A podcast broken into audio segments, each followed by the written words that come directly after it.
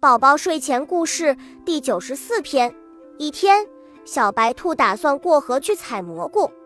它走着遇到一条小河，河水又深又急，这段河的前后都没有桥。小白兔想：我该怎么办？它焦急地在银行里走来走去。突然，小白兔看到一只乌龟慢慢地向它爬来。小白兔想：嘿。乌龟能带我过河吗？到时候给它一些蘑菇。然而，小白兔又想了想，不，上次我嘲笑乌龟，说它走得很慢，像个老妇人。乌龟能帮我吗？就这样，我看到了一丝期待，但现在我又紧张起来，仍然在岸上来回走动。这时，小乌龟爬到小白兔跟前，说：“我的小乌龟，小白兔。”你好吗？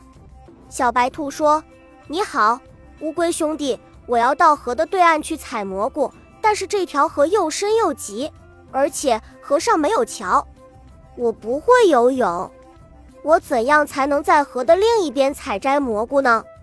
乌龟接着说：“哦，原来你遇到这个小东西，小白兔，不要害怕，我可以带你过河。”乌龟找到了许多同伴。让小白兔坐在乌龟身上。这时，小白兔非常不高兴。他想，他忘了我上次嘲笑乌龟的事了吗？不，我想乌龟可能没有忘记。但是乌龟怎么会对我这么好呢？过了一会儿，乌龟们把小白兔背过了河。小白兔收集蘑菇，海龟们把小白兔送回了对岸。回到岸边。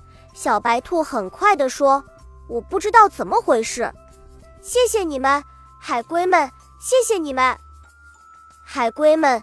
今天我从你们身上学到了很多东西。”之后，小白兔给了海龟们很多新鲜的蘑菇。